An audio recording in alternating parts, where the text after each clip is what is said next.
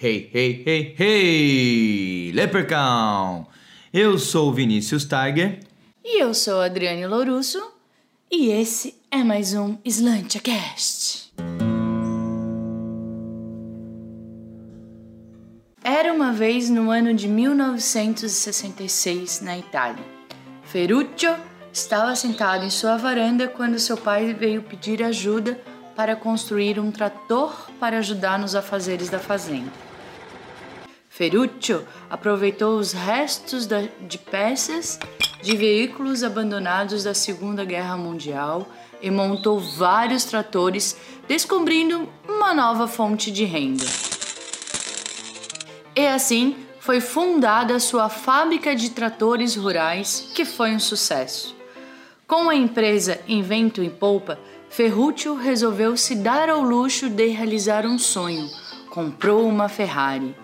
Com as janelas abertas, sentindo o vento no rosto, ao dar umas voltinhas por sua linda cidade, notou que era a mesma embreagem barata que usava em seus tratores. Como bom empresário, foi falar com Enzo Ferrari sobre os problemas do carro e suas sugestões de melhoria e inovação. Você é um motorista de trator. Você não deveria reclamar sobre os meus carros. Eles são os melhores do mundo, falou Enzo Ferrari.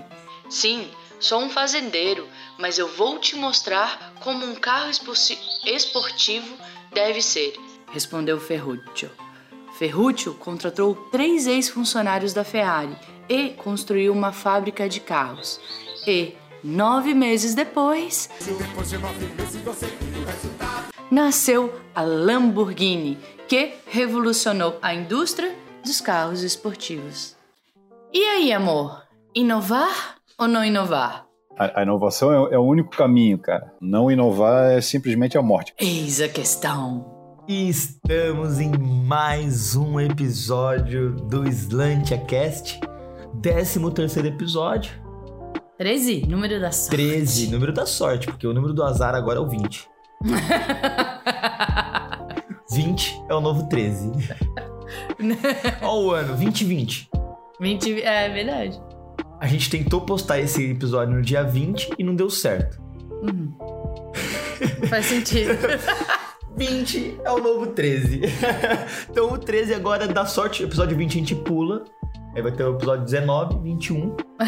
não, eu não vou até lá eu não vou lembrar disso. A gente tem que fazer nossa própria sorte. E para o episódio de hoje, falando sobre inovação, temos ele, Felipe Gondim. Eu sou manezinho, já, já somos poucos, né, cara, em Floripa, né?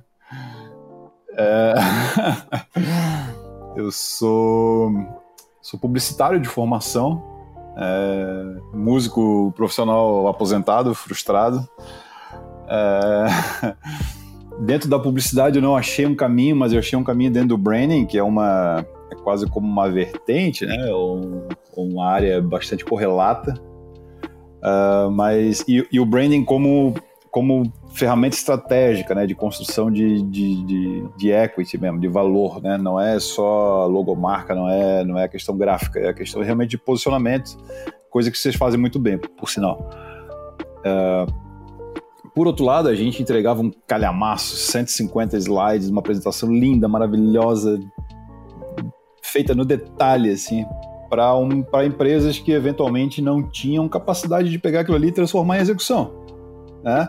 Imaginem, vocês dois com 150 slides de posicionamento de marca, com arquétipo, com valores, com blá blá blá blá blá, e vocês sendo engolidos por calls e reuniões e não sei o que, e tarefa e edição. Cara, aquilo ali, provavelmente vocês iam pegar aquilo ali, engavetar e segue o baile. E é o que as empresas fazem, independente do tamanho delas, na, na, na grande maioria das vezes. Porque essas empresas não têm um departamento de marketing estruturado, não tem um CMO, não tem, sabe? É, geralmente, cara, é o guri ali do, do, do, do desenho que tá ali se batendo para fazer uma apresentação. E, e, e, tudo certo, porque eu acho que cada, cada, cada empresa tem, tem o seu momento, etc. Mas a gente percebia que a gente estava entregando na nossa. A gente estava falhando na nossa entrega. Né? A gente entregava esse produto e isso não era exatamente, não era usado exatamente como a gente imaginava que assim, a gente voltava seis meses depois e tá, e daí, Amar? Elas, é, então, a gente não descobriu ainda como, como virar chave, como isso, como aquilo e tal. Então a gente começou a entrar, a pisar em modelo, modelagem de negócio. Né? Então a gente é, entendia quem era o cliente do nosso cliente, entendia o que, que o nosso cliente gerava de valor para esse cliente dele e já pincelava e sugeria algumas formas de ele monetizar essa, essa entrega de valor, diferente do que ele já fazia. Né? Isso acaba por virar a base da inovação. Né? A partir do momento que eu entendo meu cliente, entendo que valor eu estou gerando a partir desse, conhecimento que eu tenho dele e como que eu monetizo isso, a modelagem de negócio é a base da inovação. Né? O, Uber, o Uber não tem nenhuma. Não existe nenhuma novidade ali. Já existiam carros, já existiam pessoas, já existiam gateways de pagamento, já, já existia geolocalização, nada foi criado. A não ser o modo que essas coisas todas se correlacionam, né? A, grande novidade foi pegar tudo isso e, e, e encapsular dentro de um produto, uh, porque alguém estava insatisfeito, que, que é a grande centelha da, da, inovação, né? Essa, essa, essa insatisfação. Uh, então, a gente começou, comecei a estudar inovação, né? Comecei, eu caí, eu caí nessa modelagem de negócio e descobri que, que, porra, a marca é legal, mas que existe um existe existe mais a ser entregue, né? Existe é, simplesmente um universo que, que a gente não está olhando aqui enquanto empresa de branding, né?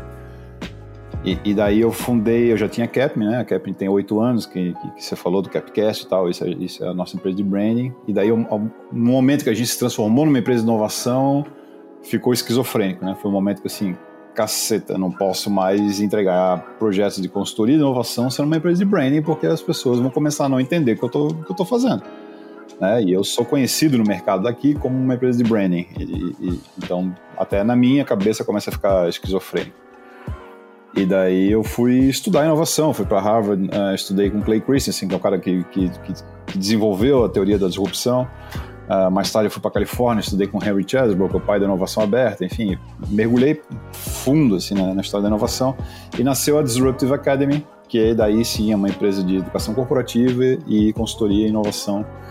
E, e separei da CAP isso. Então hoje o Felipe é o, é o cara que tem essas duas, essas duas frentes de negócio. Uh, ainda tem o branding como o meu negócio, talvez não principal, mas é pelo qual eu sou mais conhecido, talvez, né? Uh, e a Disruptive Academy agora segue, segue um outro caminho. E eu tenho me uh, posicionado no mercado e, sendo, e começo a ser reconhecido como profissional de inovação. Né? Hoje tô, estou como diretor de inovação da DVB, que é uma instituição mega reconhecida aqui no nosso estado. Né? Uh, tive o prazer de ser convidado pela, pela Ângela para repensar uma, uma, uma, associação que tem 36 anos de história, que é mega é, tradicional, que tem valores muito conservadores e muito bem definidos e tal, mas como que a gente pode repensar isso e entregar valor para os associados? O que, que a DVB tem é, de entrega de valor? Quem é o, quem é o cliente? O que, que entrega de valor e como que a gente monetiza em cima disso? É, de novo, a base da inovação. Como é que a gente pode fazer isso para a DVB? Uh, e agora assumi como vice-coordenador de um grupo de trabalho do Pacto pela Inovação, que é uma iniciativa do governo estadual para conectar as, as, as, instituições, associações que estão interessadas em inovar, e aí a gente tem FAPESC, SEBRAE, etc, etc.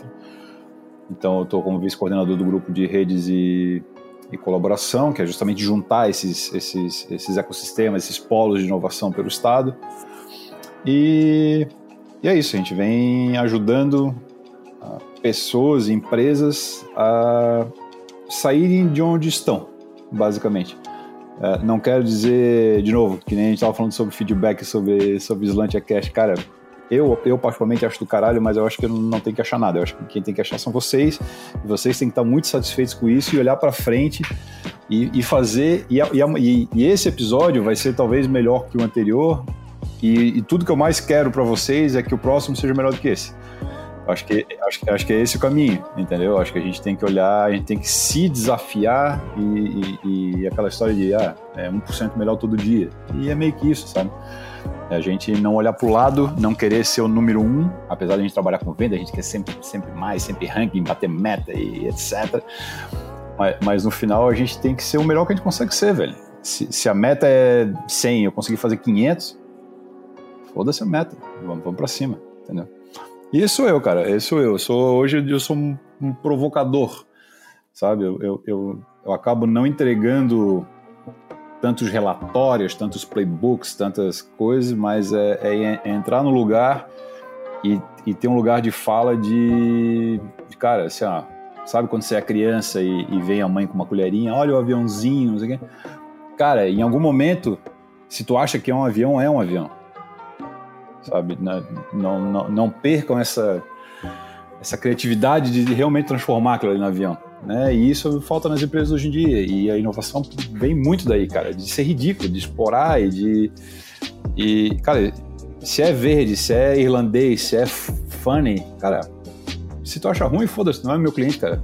Tem, tem quem acha legal e eu vou ver, falar com essa pessoa. E tá tudo certo. Ah, então, a gente trouxe o Goldin, a gente estava já falando sobre trazer o, alguém que entendesse de inovação para conversar sobre o tema aqui porque a gente a gente estava conversando sobre o novo normal, né? Que a galera tá falando o novo normal. Que eu odeio essa palavra. É, os novos tempos. É, eu quando que vai voltar, quando era, porque eu, eu não, eu acho que não é nem o novo normal e não, também não vai mais nunca mais ser do jeito que era nunca vai ser mais do jeito que era. A gente tem que realmente mudar nosso mindset, um, fazer um, um mind shift ali para inovação, tentar trazer o que, que vai ser daqui para frente. Que também não vai ser normal, porque tudo que é novo a gente tem que se acostumar. Até chegar no normal, a gente tem que estar tá muito habituado a, aquele, a, aquelas escolhas, aqueles hábitos, aquela rotina. Então é uma inovação. Qual que é? Pensa numa oportunidade de começar do zero. Começa uma empresa do zero, muda de carreira, sabe? É, tenta fazer novos hábitos daqui para frente. Hoje, muita gente reclamava que não tinha tempo para fazer academia, para poder sair, pra... porque tinha o trânsito de ir para o trabalho, você ficava mais de oito horas no seu ambiente de trabalho até voltar. Realmente, quem está cansado e, o, e agora com os home offices é só você encaixar o seu exercício no seu dia a dia. Agora você pode montar, você tem essa liberdade de montar a sua rotina. É, eu acho que o bacana da inovação, que foi um ponto que a gente chegou a, a debater bastante, é, é que a galera, a galera a galera, e eu me incluo nisso também por um bom tempo, né? Nós, a gente está resistindo a uma mudança a algo é. que vai ser totalmente diferente. Por quê? Porque a gente tem medo do diferente, provavelmente. Né? Uhum. Tem essa, esse medo de, cara, como é que eu vou fazer? zona demorei, de conforto. Eu demorei 30 anos para aprender o que eu sou hoje. e agora eu tenho que começar do zero. Imagina a galera que tem 50. Pô, eu demorei 50 anos para aprender tudo que eu tenho hoje, que eu sei hoje. E agora eu tenho que começar do zero com 50. Então isso acaba sendo difícil. E, e por isso que eu tenho essa. essa, essa... Da palavra novo normal. Esse nojinho da palavra novo normal. Porque, primeiro, normal é ruim. Normal é ruim, eu sempre achei que o normal é ruim. O legal é que o Gondina fala que o normal é uma doença. É, ele traz ali. E, e, foi o que a gente estava pensando, né? Porque muita gente é, acaba falando mal dessas. Agora saiu uma máscara que você abre para tomar água, né? Uma máscara que é transparente, então você se protege, mas você consegue ver o sorriso da pessoa, a boca da pessoa, e você pode abrir só a boca para poder beber alguma coisa e fecha de novo. Pra corrida e tudo mais. Então o pessoal tá inovando, tá fazendo o quê? Pô, precisa se usar máscara? Qual que é a minha insatisfação com a máscara? Pô, é ruim de respirar, a pessoa não vê minha boca, pra tomar, pra beber as coisas é ruim, tal. Então, o que, que eles fizeram? Inovaram que eles estavam satisfeitos. E é bacana que a gente perguntou pro Gondim, inovaram ou inovar? E ele falou exatamente essas coisas que a gente tava pensando. Vamos escutar ele, então. Vamos, né? Deixar quem mancha falar, né? É. É, cara, que nem a gente estava conversando, acho que é uma pergunta bastante retórica, né? Acho que ela, está respondida por si, né? Acho que a, a inovação é, é, o único caminho, cara, né? E, e, e não é nenhuma novidade, tá? É, inovação vem acontecendo desde sempre, desde que o homem é homem, desde as ferramentas das cavernas, isso acontece, né? A gente estava insatisfeito do jeito que a gente caçava e a gente melhorava, construía ferramentas, a gente construía jeitos de fazer com que a comida durasse mais a partir do momento da, da como salgar e, e, e, isso fazer com que alimentos durassem meses numa caverna, enfim. A gente é, é, um, é um, insatisfeito por natureza. Né? Por, por isso que a normalidade é uma doença, chama, chama normose, né? Por isso que, por isso que a, a normose é uma, é uma doença. A partir do momento que você se coloca naquele estado de cara, para mim tá bom, meu trabalho é esse, minha vida é essa e tá tudo certo, assim, cara, é, é, isso é perigoso, isso é danoso. Uh, então, cara, inovar é, faz com que a gente se sinta vivo, né? Eu, eu acho que é, eu, eu, procuro até não ser chato, não, não achar tudo ruim, sabe?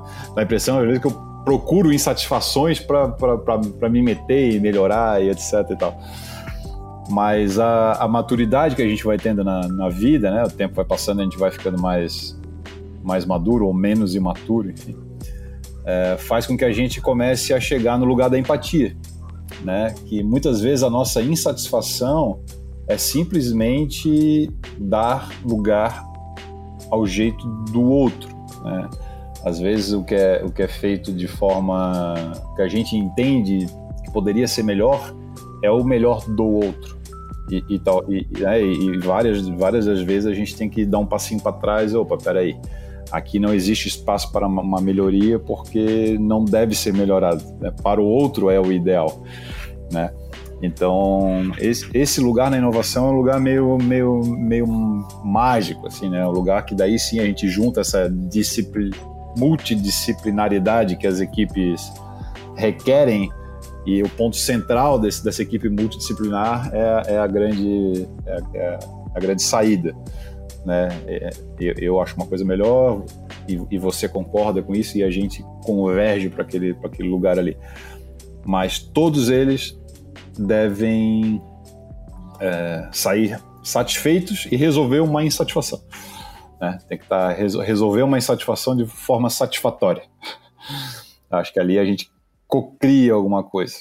Mas sim, inovar é, é, é, fundamental. Não inovar é simplesmente a morte, cara. Você pode ver que qualquer, qualquer corpo em repouso tende à destruição. Se você não comer, você morre. Se você não limpar, o negócio. Se você não cuidar, o negócio estraga. Sabe? Tudo demanda uma ação nossa sabe? Comer dá trabalho, você tem que parar, você tem que preparar, você tem que mastigar, tem que ingerir, é, é uma ação, você tem que sair da, da, da, sua zona de conforto, você tem que sair da inércia e tomar uma atitude de se alimentar, de tomar água, de tomar banho, sabe? Tudo é, é tudo é uma ação que você tem que tomar. A, a estabilidade é a destruição. Se você não faz nada, se você não come, se você não bebe água, se você não toma banho, se você não se cuida, uh, você morre, você deixa de existir.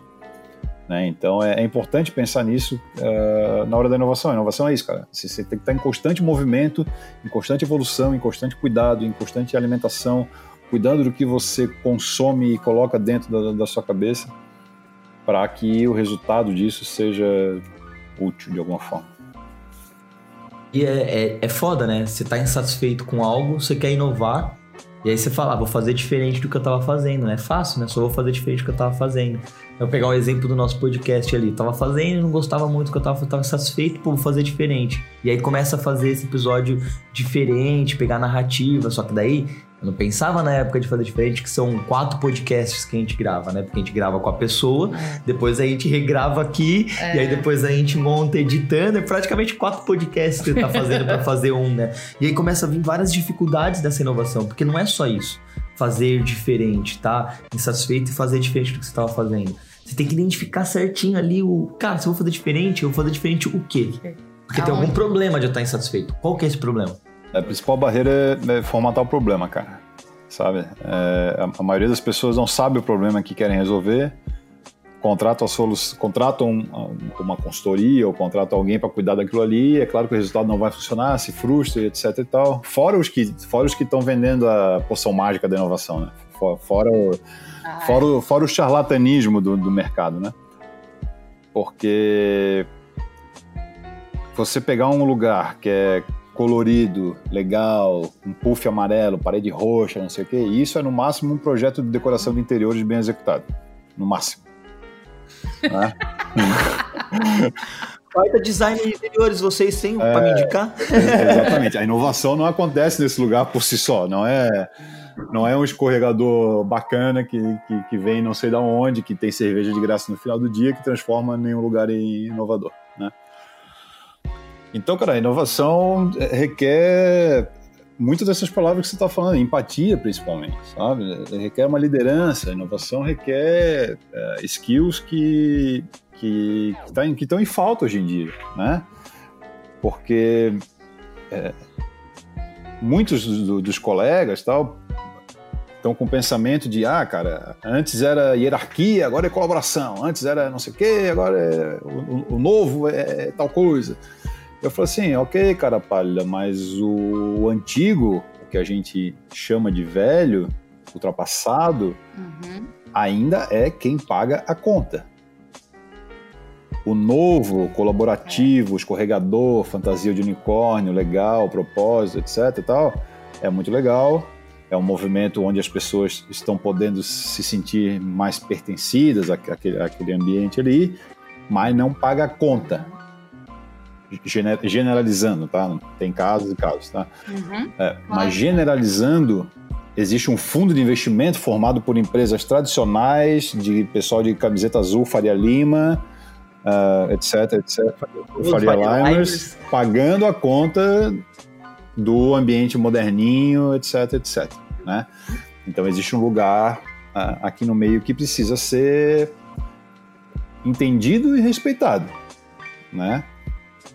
Então, o que eu vejo muitas vezes é a inovação sendo vendida como uma poção mágica, o charlatanismo, e não, e não tem essas skills tão apuradas de formatar o problema da melhor forma possível. Eu vou dar um exemplo que eu uso tradicionalmente. Eu preciso deixar minha sala aqui mais bonita. O que, que eu vou fazer? Ah, pendurar um quadro. Para pendurar o quadro, o que, que eu preciso? Eu preciso fazer um furo. Para fazer um furo, eu preciso de uma furadeira. Ok? Ok.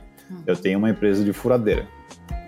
Cara, se o meu se o meu mercado, se a minha força de venda está baseada no argumento que você precisa da minha ferramenta para pendurar um quadro, e chega a 3M e lança aqueles adesivinhos com os ganchos que eu pego e penduro o quadro sem furar a parede, o mercado inteiro morre. Porque o problema não era fazer um furo. Eu não estou resolvendo o problema de a pessoa ter um furo, estou resolvendo o problema da pessoa pendurar um quadro. Ou antes disso, dela decorar a sala dela. Uhum. Então, assim, saber formatar o problema faz com que eu olhe para o que eu ofereço para o mercado e consiga pensar soluções diferentes. Daqui a pouco, cara, em vez de vender ferradeira, eu vou vender grampinho, cara. Custa muito menos, eu consigo, sabe, expandir. Em vez de pendurar quadro, eu posso pendurar vassoura, eu posso pendurar roupa, enfim, qualquer outra coisa. Mas eu, eu tenho que formatar o problema da melhor forma possível. Se eu estiver pensando, ah, cara, o problema é o furo, eu posso morrer só pelo simples fato de, de, de não, de não entender de não o job to be done, que é outra teoria de inovação, né? Entender, entender qual, qual o, o trabalho que eu estou sendo contratado para resolver. Né? Se, se eu estou com fome 10 horas da manhã uh, e eu tenho uma quitanda que vende banana, eu não concorro com a quitanda do lado, eu concorro com uma padaria, eu concorro com uma barrinha de cereal, eu concorro com. Cara, N coisas, inclusive com moderadores de apetite, eu concorro. De gente que vai tomar um remédio para não sentir fome, né? Então, eu preciso entender o problema que eu estou resolvendo. E isso é uma das maiores dificuldades. As pessoas são, é, via de regra, um tanto quanto míopes muito por causa da própria operação, né? O gestor tá, tá, tá com água na bunda, é, é meta, não sei o que, papapá, não sei o que. Cara, o cara não tem. E não é por incompetência. É, é, é porque o nosso modus operandi é feito para que a gente não pense em inovação. E nas empresas, a inovação é, faz, é atrelada a um departamento. É marketing, inovação, tecnologia, inovação, é, não sei o que, inovação. Cara, e inovação é inovação. Tem que ter uma pessoa específica olhando inovação, porque se não for específico, ela, se for marketing e inovação, ela é marketing, ela não é inovação. Porque só o marketing ela já vai surtar dentro do marketing. Ela não tem espaço para inovar. É, é coisa demais. É, então o grande problema da, da nossa, da nossa nosso mercado ser mal visto é que a gente não entrega.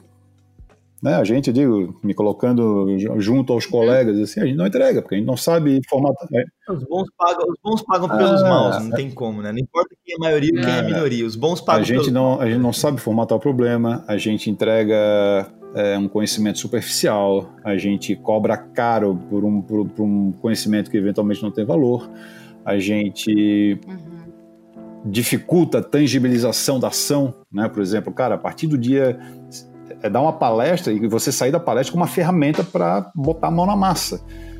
Se você fica mais confuso do que do que ajuda, não, não, não serviu para nada, cara. Não serviu para nada, entendeu? Você tem que tangibilizar o que você está falando ali e traduzir esse conhecimento de uma forma que as pessoas entendam, pratiquem e tenham resultado. Qualquer coisa fora disso, cara, é bullshitagem, assim, sabe? E inovação é o campeão disso, né? Porque tem diversas teorias diferentes, tem diversas formas de entender inovação, tem diversos conceitos de inovação diferentes, daí cada um se apropria do que lhe convém, na maioria dos casos, não, não do que lhe interessa, e, e fala: ah, não, mas 80%, 90% dos projetos de inovação falham. É uma verdade.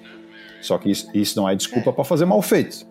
É, é, muito difícil você. Uma coisa que você falou, e até ia ser uma pergunta. No meio de um processo, que seja engessado ou não, mas você tem um processo para você seguir, você tem uma previsibilidade é muito difícil você conseguir inovar exatamente pelo motivo de que é difícil ter ideias. Você não tem um momento de tédio que você para do processo e fala: olha que legal, eu tenho uma ideia que aqui no meio desse processo eu poderia fazer tal coisa e iria aumentar minha velocidade e conseguiria entregar isso uma semana mais rápido.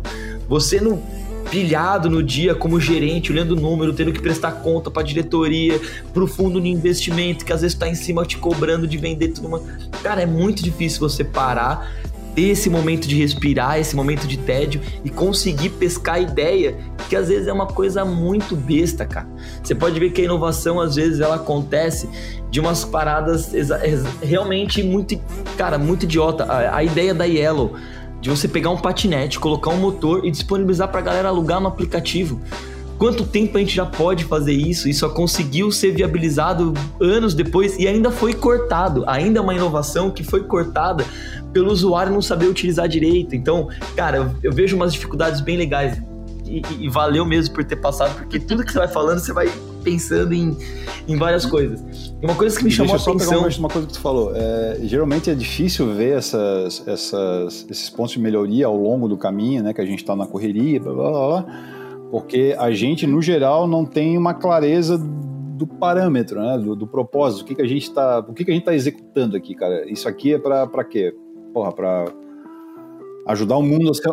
Por que, que eu tô é, ajudar, isso, né? ajudar a limpar as águas dos oceanos, beleza? Então qualquer ação que eu fizer hum. precisa respeitar aquele, aquele objetivo maior. Né? A partir do momento que isso está tá, tá, tá, enraizado, está tá entendido e é concordado entre todos, né? É, é mais fácil de ver esses pontos de melhoria. Porque daí, assim, ah, respeita um parâmetro, respeita um critério. Né? Se você não sabe exatamente o que você está fazendo, se você está só executando sua tarefa, cara, tanto faz. O que tu quer é terminar o dia, ir para casa e receber o, o contra-cheque no final do mês. Agora, se tu tá claro para você, se tu acredita em alguma coisa e você sabe o porquê está fazendo aquilo ali, é mais fácil de ver esses pontos de melhoria ao longo do caminho. É, quando a gente tem um propósito, um porquê de fazer as coisas, realmente fica muito mais fácil, fica tudo mais fácil, né? E mas é uma coisa, eu acredito que é uma coisa nova, até porque eu encontro o seu porquê, começa o porquê do Simon Sinek aqui no Brasil, que agora a galera tá começando a falar sobre isso, mas também é uma coisa nova, é uma coisa que tem o quê? 10 anos. Deve nem menos, né? E a gente tá descobrindo isso, essa parte do mindset. Quanto mais eu vejo, a gente, quanto mais eu estou estudando sobre isso, mas eu vejo o quanto que a gente está atrasado em relação aos outros países. Talvez também é por isso que a gente tem essa vontade de, de ir embora.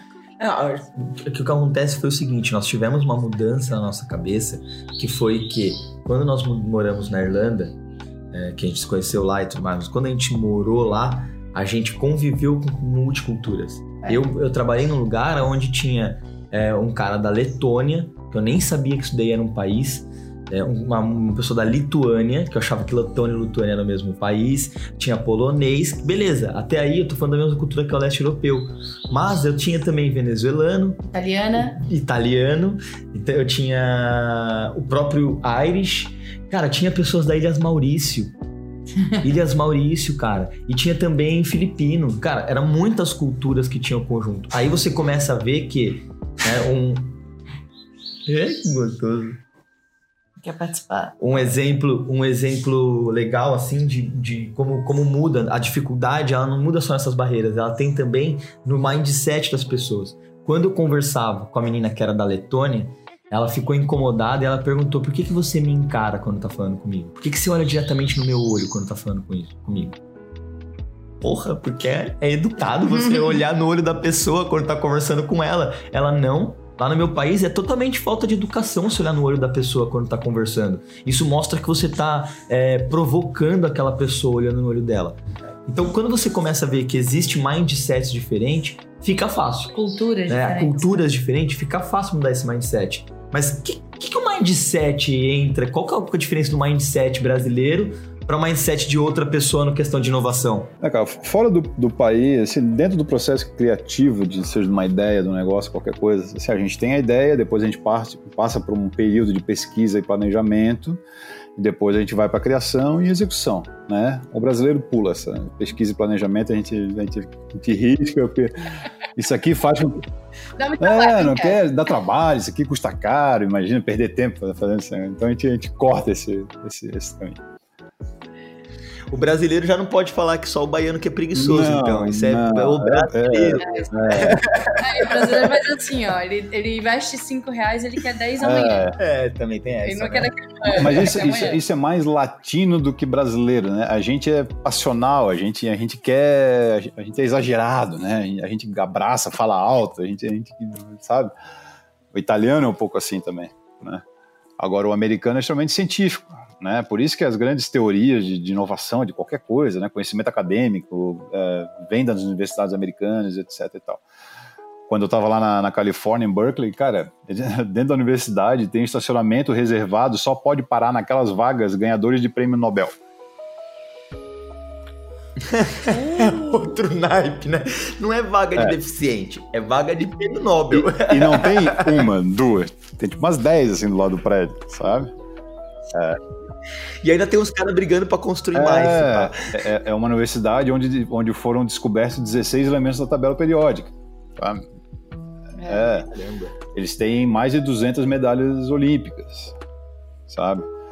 Então, assim, é, é violento, mas principalmente por essa questão de pesquisa e planejamento.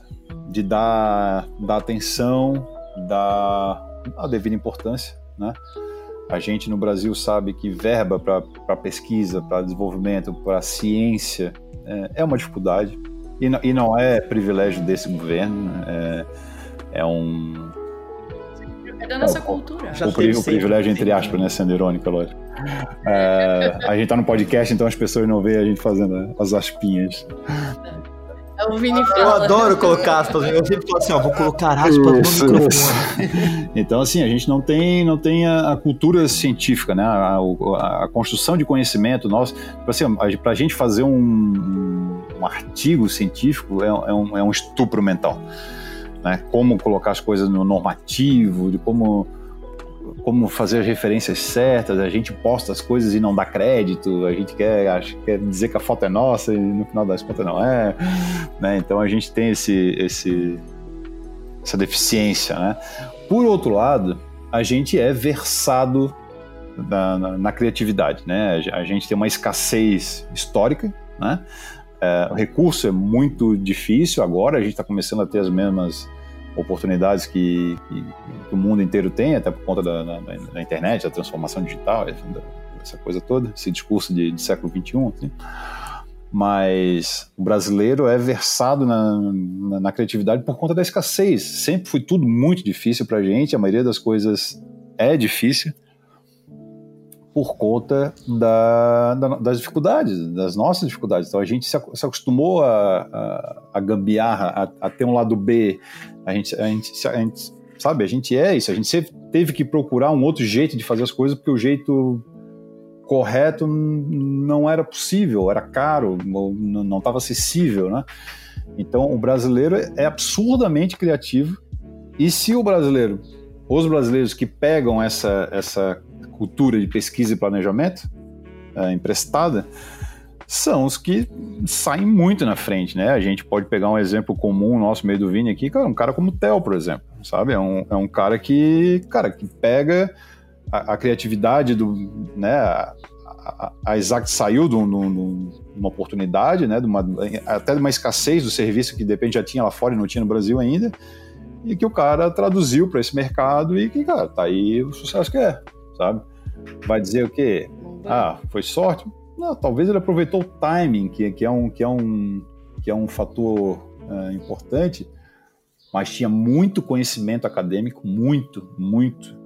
E eu aprendi muito, assim como acho que o Vini aprendeu muito, e qualquer um que passou por lá, eu acho Nossa. que aprendeu muito, conhecimento teórico, uh, e muita criatividade para ir descobrindo os buracos e melhorando o processo, etc. E tal.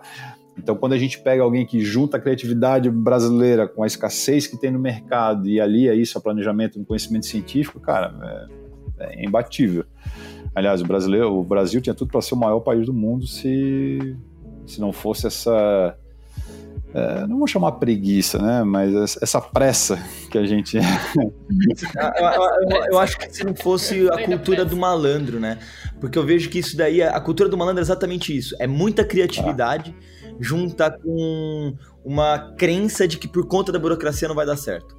A, a, cultura do malandro é isso. Você somou criatividade com o fato de você ter uma crença de que por conta da burocracia não vai dar certo. Aí você vê gente achando que tudo é, é... malandragem, é cinco minutinhos na vaga, é, tudo vai dar um jeitinho. E, talvez... e, e aí é um, é um, um mal que é, é um mal benéfico, né? Um bem é, malvado. E, e, talvez o que deixa a gente um pouquinho para trás em relação a esses, esses países mais desenvolvidos é um senso de cidadania, né? É, farinha, de novo, a gente é versado na escassez, cara, farinha pouca, meu pirão primeiro, né?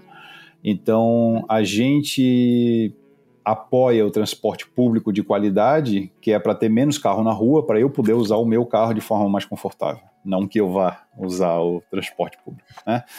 Uh, e a gente não tolera ou não aceita melhorias coletivas se tiver que abrir mão de 1 ou 2% do nosso conforto. Né? Porque a gente, a gente não tem esse senso de cidadania aflorado. Né? A partir do momento que o todo se beneficia, porra, eu abro mão aqui de um pouquinho meu para que o todo se beneficie.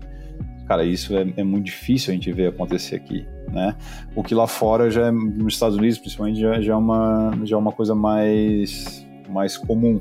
Né? As pessoas entendem que, olha, cara, ah, eu vou demorar aqui cinco minutos a mais para chegar em casa, porque aquela faixa ali foi, foi revertida para transporte coletivo e, e tá tudo certo, porque para a maioria faz bem. Então a minoria entende, concorda e apoia. Né? Aqui não é tão é, assim. Claro, sempre existem suas exceções, mas é, esse senso de cidadania nosso já não é tão tão aflorado assim. Hum, vamos falar de uma coisa polêmica? Lá vem ele.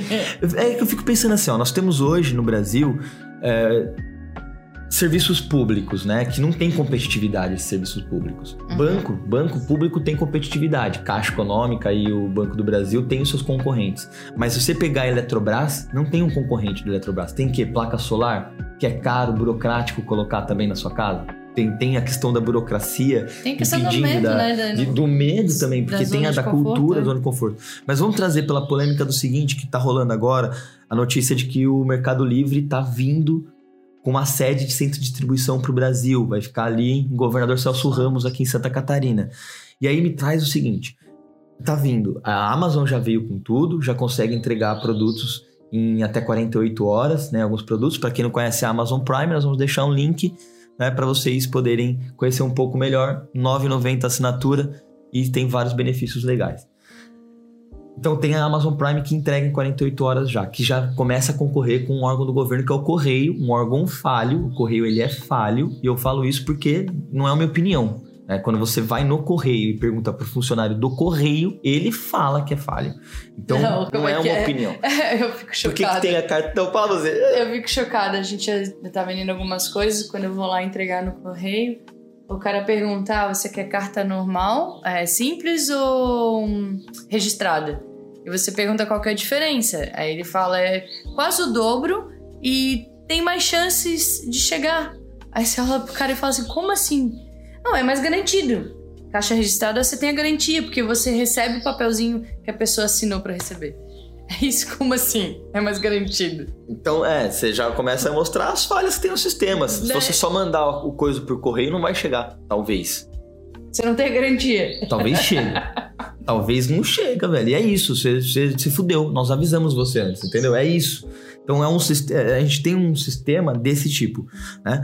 Então falando só deles. E aí eu fico pensando se a concorrência não cutuca eles para evoluir. Se chegar a mercados concorrendo com eles, se a gente abrisse para que a Log pudesse ter agências para pessoas físicas mandarem as coisas pelo Brasil todo, que a Log ela é uma concorrente do governo, mas ela só pode atender mercado é, PJ, né? Só pode não, atender acho que agora eles estão atendendo PF também. Acho que sim. Pessoa física também. Mas enfim, como que é, como que eles estão atendendo? Como que está sendo aberto esse mercado? E aí ficou a pergunta, né? Essa competitividade, ela é benéfica para a inovação?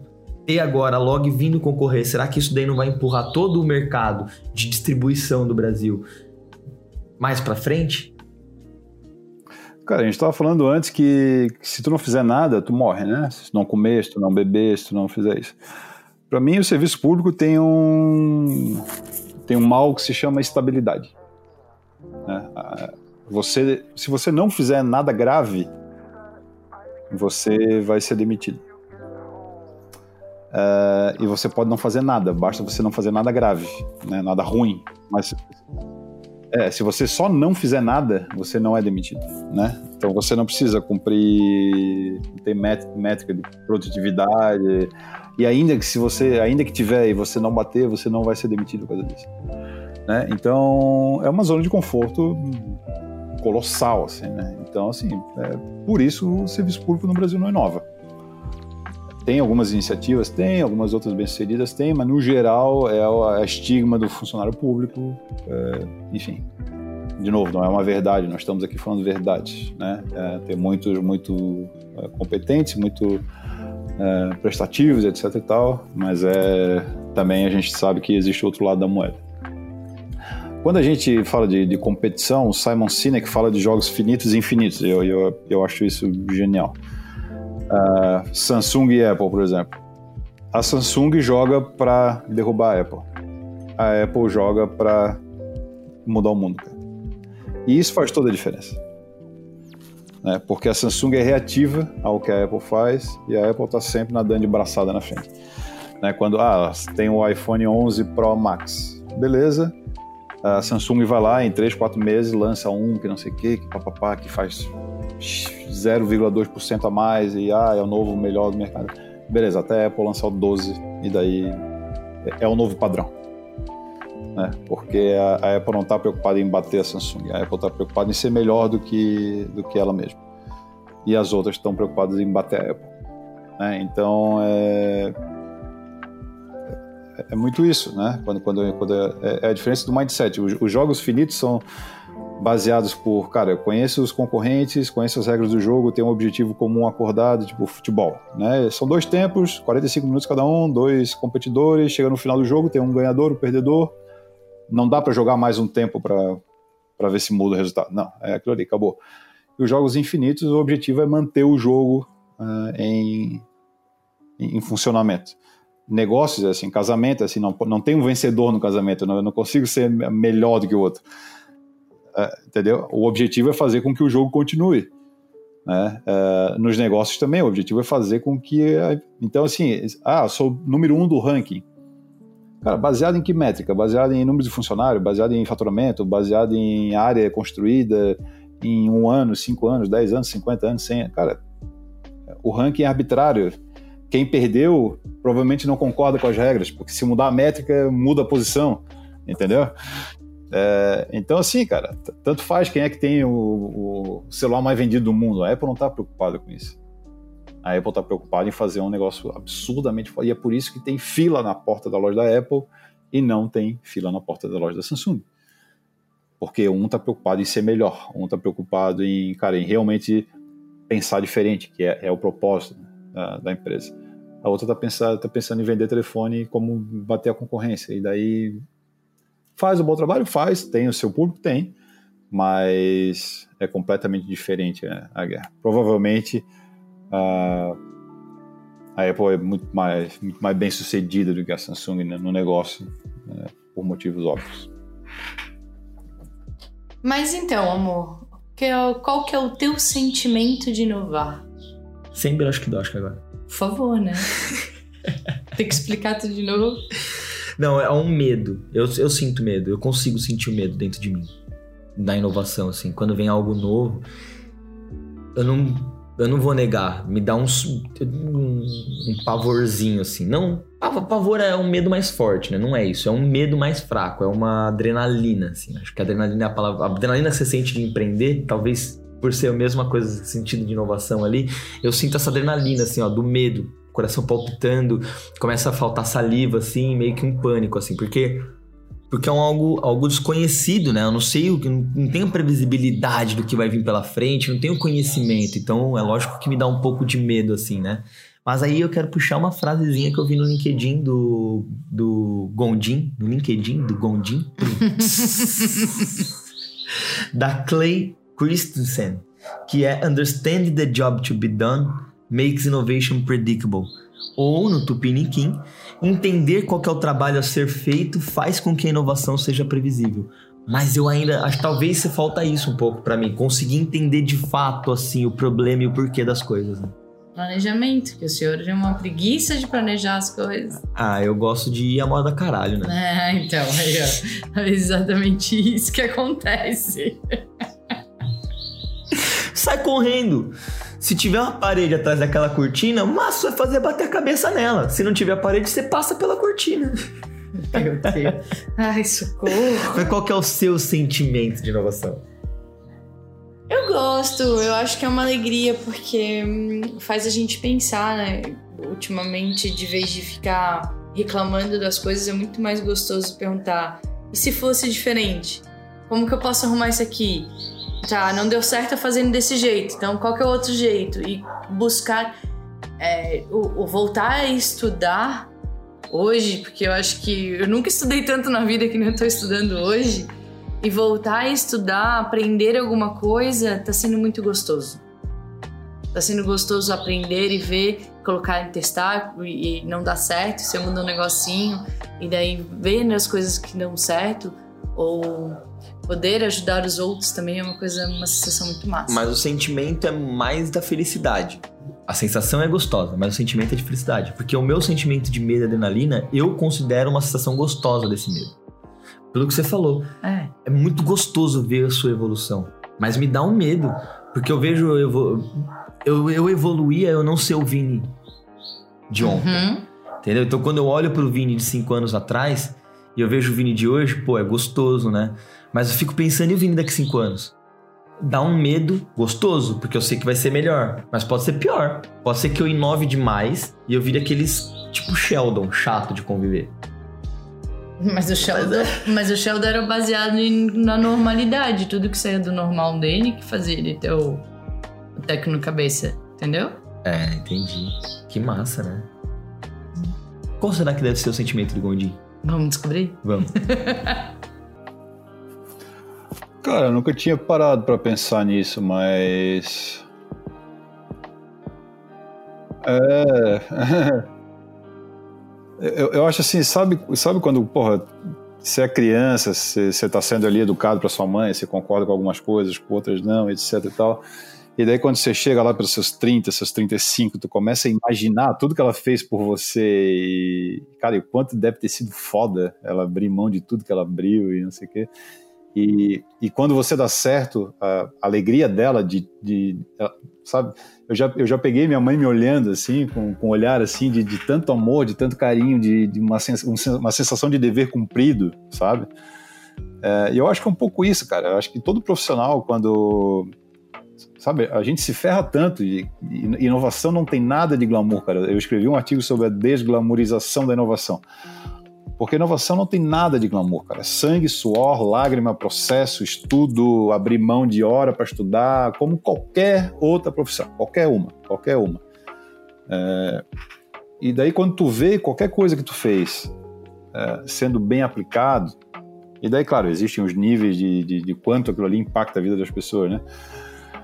Mas quando tu vê impactando a vida de alguém e vê que alguém está fazendo o seu trabalho melhor, alguém está saindo mais satisfeito, ah, um empresário está conseguindo pagar melhor seus funcionários ou ganhar mais dinheiro com aquilo ali. Quando você vê isso acontecendo, porra, cara, é uma sensação de dever cumprido, assim, né? É, é, é, é mais do que felicidade, é uma coisa que, porra, te acalenta, né? É um negócio que, porra, é, legal, sabe? É, era isso, era isso que eu tava querendo. E, e, é, e, é, o momento que tu chega e eslante, né, cara? Vamos abrir um. Vamos pegar um chopp aqui, vamos comemorar o negócio, porque merece ser comemorado. Né? É, é, é o, é o momentinho mágico que faz tudo, né, tudo fazer sentido, basicamente. Oh, mas e aí? Pra gente trabalhar com inovação, o que, que será que a gente tem que estudar, velho? O que, que será que a gente tem que aprender? Hum. Quem será? Nos próximos segundos. Depois dos comerciais. Mentira, tô de brinks. Mas se quiser que tenha comercial, investe na gente que a gente fala da sua marca aqui. Quem sabe? Se a gente gostar. Se a gente gostar, exatamente. Não vem com essas merda aí, não. Cara, inova... É, vamos, talvez vamos conceituar a inovação, porque eu acho que fica, fica mais fácil, né? A, inovação é qualquer, qualquer coisa nova ou melhor que gera nota fiscal. Simples assim. Tá. A gente vai criar alguma coisa, ou a gente vai melhorar alguma coisa que já existe, e isso tem que gerar valor, seja, seja em tempo, seja em dinheiro, seja em clima, qualquer benefício que você encontre, qualquer métrica. Né, então você melhora ou cria alguma coisa e isso dá algum resultado. Isso é inovação. Uhum. Uh, o, o, o, profissional de inovação, cara, ele, ele é, ele é multi, multifacetado, né? É, ele tem que entender muito de pessoas, porque se você não entende de pessoas, você não entende nada de nada, né? Você vende para pessoas, as empresas são feitas de pessoas, quem usa as coisas são pessoas, então se você não entende pessoas, você é, se você pessoa. não entende pessoas, você, você não, não, faz nada. Uh, e de novo, você tem que ter um olhar, você tem que ser curioso. Você tem que ser uma pessoa que bebe de diferentes fontes. E, de novo, isso não, também não é específico para inovação. Isso, para venda também é uma verdade, porque um vendedor que é. Que, que é e não é só, de novo, não é, é a pessoa interessante. é uma pessoa interessante. É um multicultural, é, né? O que sabe vai conversar sobre Justamente, cara. É, e tu é um cara desse, é um cara curioso, é um cara inquieto. Assim, muita coisa, tu, tu vai conversar contigo, cara, pô, nem imagina que tu sabe as coisas que tu sabe.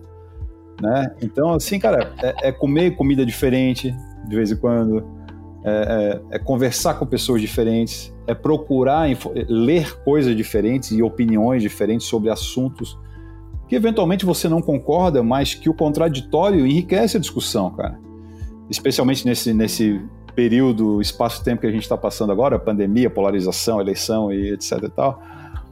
Cara, se você lê o antagonista, leia também lá o Brasil 342, sei lá, o, o, o outro lado da moeda. Sabe? Se, se você escuta Bolsonaro, escuta o Lula também, cara. Se você vai na católica, vai na evangélica também. Compara, conflita o discurso. Vê o que, que sai dali.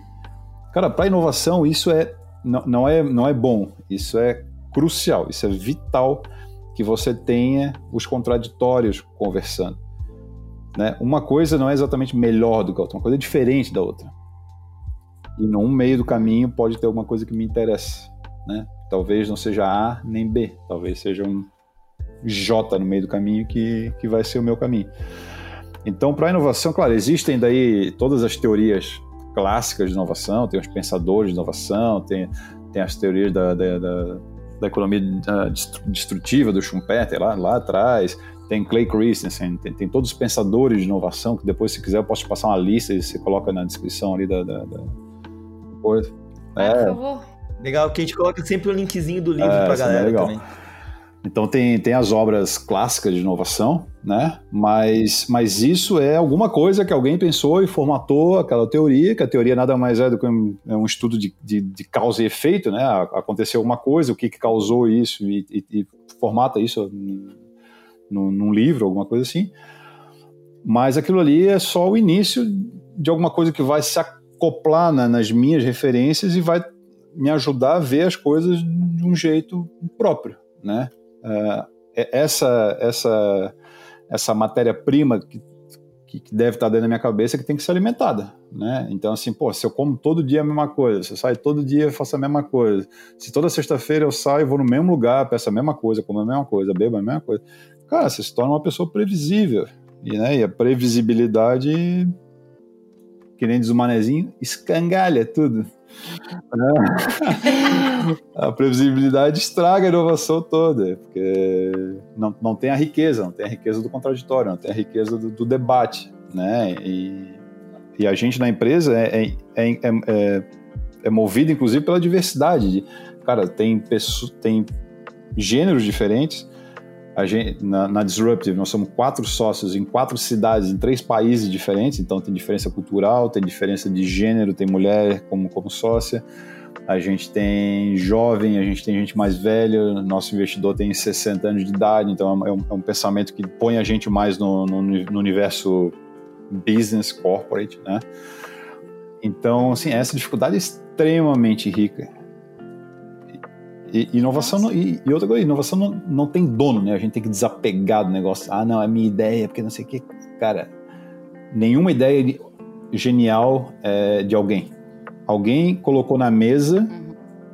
e o outro assim, tá, e se disso a gente fizer desse jeito? E o outro, tá, e, e, se desse jeito aí a gente melhorar e fizer, em vez de dois, fazer três? Porra, legal. E esses três, se a gente fizer amarelo? Cara, quando tu vê, é, é um negócio completamente diferente da, da, do, do, primeiro cara que deu a ideia. Então, o cara que deu a ideia não fala, ah, não, a ideia foi minha. A ideia foi co-criada. Né? Então, é isso, cara. O cara, o cara que, que, quer saber de inovação, primeiro, ele tem que saber as teorias, ele tem, ele tem que estudar, e ele tem que ser uma pessoa interessante. Né? Ah, o, que vai direcionar ele para a inovação é esse conhecimento teórico. Né? Isso vai fazer com que ele seja um profissional de inovação, assim como assim como o Vini é um profissional de venda, porque ele tem um, um conhecimento teórico de vendas muito grande. Então ele aplica uh, essas referências, essa pessoa genial que ele é, naquele conhecimento teórico de vendas. Então ele é um vendedor muito bom, porque ele tem um conhecimento teórico e ele é uma pessoa interessante. Então a pessoa interessante faz com que o conhecimento de vendas seja muito bem utilizado. Na inovação funciona da mesma forma. Se o Vini começar a estudar inovação, ele vai ser uma, uma pessoa que trabalha com inovação muito bem porque ele já é uma pessoa interessante, ele só vai se, adaptar, se apropriar daquele conhecimento teórico e colocar aquilo ali para funcionar. E aí, gordo, qual que é o seu clichê? É mesmo? É mesmo? É seu clichê é esse? E o do Gondim? E do Gondim, qual será? Cara, eu gosto, eu gosto, eu gosto daquela ali do, do voo, sabe? Aquela do voo é, é bacana, assim, de, cara, é, aprenda uma coisa nova a cada dia e se no final do dia tu não aprendeu nada, abre um livro e vai procurar alguma coisa diferente, sabe? E, e é simples, assim, é simples, é emocional, é particular, né? É uma história pessoal, enfim, mas é é bem clichê. para ser para caber dentro do clichê é bem clichê, mas é é isso, cara, é isso. E, e, poucas coisas da vida eu sou muito tradicional, assim, né? Eu, eu, eu tomo o meu café, o meu método de preparo, o grão muda, mas o método de preparo é sempre o mesmo de manhã cedo. Eu faço uma, uma aeropress todo dia de manhã. É... Então tem algumas coisas assim eu gosto de ser tradicional e isso para também não, não, não tem problema nenhum, né? Acho que é legal a gente criar memórias afetivas, assim, né? Tipo, eu tenho, meu, eu tenho um restaurante que eu como desde quando eu era pequeno e eu vou lá para ser atendido pelo mesmo garçom que tá lá até hoje, para comer o mesmo prato, para tomar a mesma coisa, porque é o que eu espero, sabe? O dia que eu chegar lá e o cara saiu de lá por algum motivo, assim, puta, cara, ai, caralho. E, e, não muda nada, assim, mas só se for outra pessoa me atendendo, o prato já vai mudar de gosto, o dia já não vai mais ser tão legal o papo que a gente teve me fez lembrar do filme, que o filme não é muito bom, mas a história do cara é muito boa, que é do Thomas Edison. Eu ia falar Benjamin Franklin de novo. De novo. É a quarta vez que eu gravo. Não é Benjamin Franklin, galera. É Thomas Edison, que no final mostra que ele era um cara inventor pra caralho, que inventava várias coisas e tudo mais. Eu até achei que ele fosse ser um dos inspiradores do Gondim, mas não é. É? Quais que eram, então? As pessoas. É, era um deles. Ele é um deles. Pode ser considerado, porque ele falou que são as pessoas que criam. Né? O, uma- o homem que cria. Né? Então. Mas deixa, deixa, deixa ele falar sobre isso melhor. Cara, acho que, tem, acho que tem bastante gente assim, sabe, Vini? Eu acho que tem. Acho que homens que, que, que produzem coisas incríveis devem ser. Não sei se admirados, mas no mínimo res- respeitados, talvez, né? A gente pegar, cara, um Leonardo da Vinci da vida, sabe? Adoro viajar para ver. Tem- muita gente que viaja para ver natureza, para ver paisagem, ver. Quê. eu gosto de viajar para ver o que o homem criou. Isso é uma coisa minha. Então, assim, cara, eu fui, pô, chegar, na, chegar em Vaticano e ver a Basílica de São Pedro, independente se tu é católico ou não, é, é incrível, sabe? Tu, tu ir na Capela Sistina, tu chegar em Florença e ver o David Michelangelo na tua frente, é emocionante, sabe? Então, assim, grandes pessoas que alcançaram grandes feitos são, é, são, são referências para mim. Ah, tipo Steve Jobs. Muita gente, ah, pô, era um babaca, não sei o quê. Era, mas era um gênio da raça e, e- e não tinha como ser e não tinha como ser diferente. Sou fã demais. Já leu duas biografias dele já, em português e em inglês. E, e gente, e gente que chega nesse nível de, de, de genialidade não, não é uma pessoa fácil, porque ele é muito mais rápido do que, do que a maioria. E, e por outro lado, Vini, é, tem esses que são os, os visíveis, os famosos, os mainstream da vida. E, e eu gosto muito de pensar, cara, de gente que tem três filhos, tem dois empregos, estuda de noite e ainda assim dá certo na vida, sabe? É, são os, os, os ídolos invisíveis, assim, cara. É gente que. que só res- pensa em resolver problema e melhorar, porque melhorar é a única solução possível, sabe? E gente que consegue fazer isso sem vitimismo, sem reclamar da vida, cara, só, só quer melhorar, quer melhorar e, e se propõe a isso. Então, quando eu vejo uma pessoa, cara, num- pegando um ônibus, de novo, com duas, três crianças, saindo do emprego pro outro e, e vai sair, vai chegar em casa à noite, vai estudar, fazer um curso à distância, ou vai para uma faculdade, e, e no final, cara, eu, eu tendo a pegar essa pessoa e assim, cara, me, conta, cara, mais de você, sabe? Porque é o lado da moeda do- dos, dos heróis que estão aí todo dia, né? Porque o Steve Jobs é legal, mas, cara, é um, né? É, é- é o Pelé, é o Cristiano Ronaldo, é o Messi, é, é um em 50 milhões. Mas a gente tem tanto exemplo ao nosso lado de gente incrível, cara, que, que passa coisas que a gente nem ideia, né? Acho que assim, seja gentil com todo mundo, porque cada um luta uma luta que você não sabe nada a respeito, né? Então, é, então ao nosso lado tem pessoas e eu, cara, minha mãe para mim é, acho que é o meu maior, maior exemplo é, pessoal, profissional, de balancear a vida pessoal, a vida profissional, de, cara, de conquistar coisas, mas ao mesmo tempo aproveitar a vida, sabe? Não só juntar, não só gastar e é, encontrar um balanço nesse meio do caminho, de viajar sim, de deixar o filho na casa da avó e passar 15 dias viajando e, e- e foda-se, não, não vai morrer, entendeu? É. Então, assim, eu acho que a gente, de novo, é, a gente bebe de, de, de fontes diferentes, a gente, sabe, tem, tem, tem pessoas diferentes, em situações diferentes, em estágios diferentes, em realidades diferentes, e todas elas contribuem um pedacinho para você ser quem você é. É claro que daí esses Steve Jobs da vida tem muito mais material a respeito, então acabam tendo algum protagonismo, né? Mas é, todo- todos somos interessantes, inclusive nós mesmos, né? É, é legal a gente olhar até a nossa história, né, cara? Da onde que a gente saiu, onde que a gente chegou, o que que a gente fez para a gente estar onde a gente está e, e, e que legal, né, cara? Legal, né? Quando eu sou convidado para um, pra um, um evento que nem hoje, assim, eu assim, caralho, que foda, né? Por que, que alguém pensa em mim para falar alguma coisa, né, cara? E aí, nós fizemos uma pergunta pro Gondim que eu quero deixar essa pergunta pra você também. Eita. Qual que é a sua invenção favorita? Ui. É a pergunta diferentona da Islândia. A internet. Internet? Internet. Pô, É. o meu eu não sei ainda, cara. Fiquei pensando nisso até gravar o episódio, que eu fiquei pensando qual era a minha invenção favorita. Eu tive, eu tive esse privilégio e ainda assim não consegui nem pensar em uma legal, assim, porque foram bastante. Mas eu acho que. Não, a minha invenção favorita mesmo, na verdade, na real, foi quando a galera começou a colocar os uísque no barril. Foi com produção de uísque. De boa. Os barris de produção de uísque. É, de boa. É, então, porque aí que tá, se tirasse a internet ia, ia ser foda, mas a gente ia viver. Mas sem o uísque é meio difícil, né? Viver sem o álcool. ali, difícil. sem... Tá bem difícil. Tá difícil viver sem o álcool, né, velho?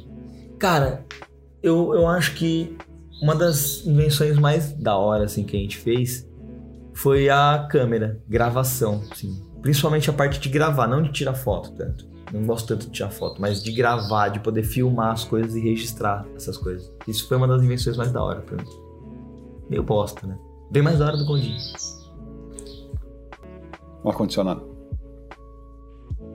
Aí eu já falei, eu falei que saiu umas respostas ar-condicionado. Eu, eu falei, cara, eu acho que eu ia falar aspirador de pó, porque varrer a casa é foda pra caralho. Mas, mas varrer a casa com ar-condicionado é muito menos pior.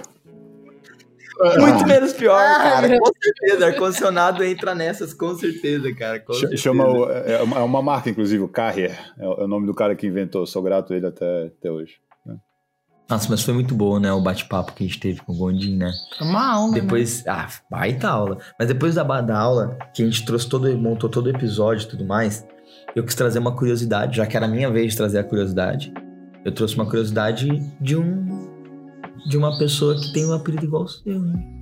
Seu apelido de Ad, né? Só que É. isso é com Y. Uhum. Tem outro Ad na história. É? Muito conhecido. Qual? Adolf. Alemão. Não, mas não é Adolf Hitler. Ah, Adolf Dassler. Adolf era apelidado de Ad, né? Ad Dassler, e Rud de Rudolf para Rud Dassler. São os irmãos que criaram a marca Adidas e Puma. Ad Dassler, de Adi Dassler, né? Adidas, ó, ó, ó, curiosidade. Legal, né? E Puma era para ser Ruda, mas ele não curtiu muito deixar Ruda e ficou Puma. tá.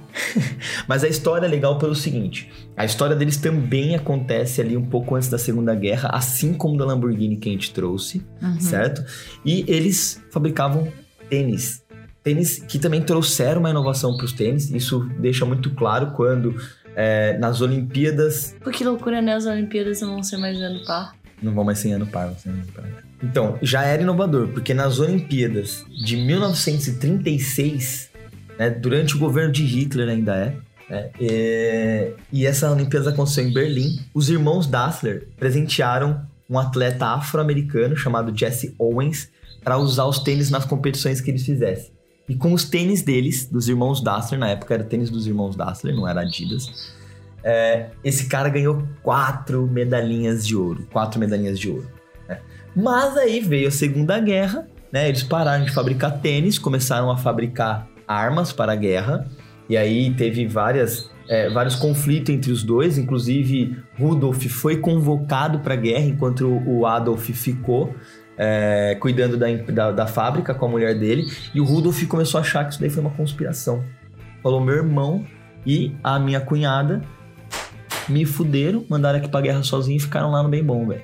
Aí ele fugiu da guerra, velho. Ele fugiu da patrulha dele pra uma cidade, que eu não lembro o nome agora. Na verdade eu lembro o nome, mas era difícil de falar. Essa daqui, ó, Herzogenmark. Eles fugiram pra, ele, ele fugiu para essa, fugiu desse exército e voltou pra cidade e aí ele foi preso. Aí ele ficou um ano preso lá e ele ficou mais puto ainda com o irmão, porque alguém deve ter denunciado ele e de novo ele achou que foi o irmão que denunciou ele. É, já ficou com a fábrica, agora me denunciou, vou preso, vou morrer mesmo e ele vai ficar com a fábrica sozinho. Mas não morreu, né? Ele foi solto, acabou a guerra, eles voltaram com a fabricação de tênis, né? Só que o Rude já não queria mais, velho. Falou, não vou mais fazer a fábrica com você. Você se fode com a sua fábrica, Ad, e eu faço a minha. e aí que fica mais da hora da curiosidade. A cidade deles, ela é dividida por um rio. Hum. E aí ficou um lado da cidade, ficou a fábrica do Ad, a Adidas. E aí todo mundo desse lado da cidade só usava os tênis da Adidas. E aí era legal que assim, as pessoas, assim, ó, se eu compro tênis Adidas, você que é casada comigo é obrigado a usar tênis da Adidas. E aí todo mundo da nossa família é obrigado a usar tênis da Adidas. Quem usa Puma, a gente não considera mais como família. Porque do outro lado do rio tinha a fábrica da Puma, uma de frente pra outra ainda no rio. E Assim, os ó. dois Cara, muito legal. E os dois concorrentes. E aí ficou bacana por causa disso. A cidade, ela é conhecida até hoje como a cidade de quem olha pra baixo. Porque a primeira coisa que você faz quando você encontra com alguém é olhar pra ver que tênis que ele tá usando. Bom, foi uma boa curiosidade. Que bom que você gostou. Demorou pra trazer ela, bom. Então agora a gente vai para citação Slantia. Citação Islândia. E foi difícil achar, escolher a citação de hoje. É, eu separei três, mas eu vou, vou escolher a da Marta Gabriel. Então vamos Fala lá. as três. vai, ter, vai ter três citação hoje, porque foi difícil fazer episódio. Que é inovação. A gente Porque é tá inovador. É, é diferentão. Para inovar, é preciso estar disposto a errar. Quem não está disposto a falhar, dificilmente conseguirá solucionar ou criar algo novo. Vem, porque vem da insatisfação, né? Só vai ficar insatisfeito se você falhar. Você não vai ficar insatisfeito por estar ganhando, né? É, com certeza. E a outra que eu gostei muito foi: cuidado com gente que não tem dúvida. Gente que não tem dúvida não é capaz de inovar, de reinventar, não é capaz de fazer de outro modo. Gente que não tem dúvida só é capaz de repetir. Do Mário Sérgio Cortella. Que massa. E aí vem a outra frase de um baita inovador chamado Walt Disney. Que é, Senhor Valtão. é, essa é a frase de parede já, né? Frase, frase, Frase de do... parede, Já já. dá pra falar que é de Albert Einstein. Quase não. É divertido fazer o impossível, pois lá a concorrência é menor. Muito bom, muito bom, muito bom. E fechando, finalizando aqui o nosso episódio, vem o hashtag Mamãe Olha Meu Emprego Novo. Nós trazemos hoje para falar, para homenagear o Felipe Gondim, trazemos o cargo de Brand Manager. Mãe, tem uma notícia fantástica para você. Consegui um emprego novo. Ai, filho, que bom! A mãe fica muito feliz com essa notícia, filho. Eu consegui, mãe, eu consegui uma vaga de brand manager. Eu sempre sonhei com isso e agora, mãe, agora eu conquistei. Brand o quê? O que, que você vai fazer, filho? Brand manager, mãe. É a pessoa responsável por estar à frente da marca. Ah, tá. Você vai ser aquele colchãozinho que fica na frente da Ortobon, filho? Não, mãe. Não. Eu sou tipo o guardião da marca. A minha responsabilidade é manter a integridade da marca em todas as iniciativas de comunicação. Hum. Você é o novo garoto propaganda das Casas Bahia, então. Não, mãe. Ah, deixa pra lá, vai. Depois dessa, Islândia. Islândia. E aí não tava gravando. Tava no pause.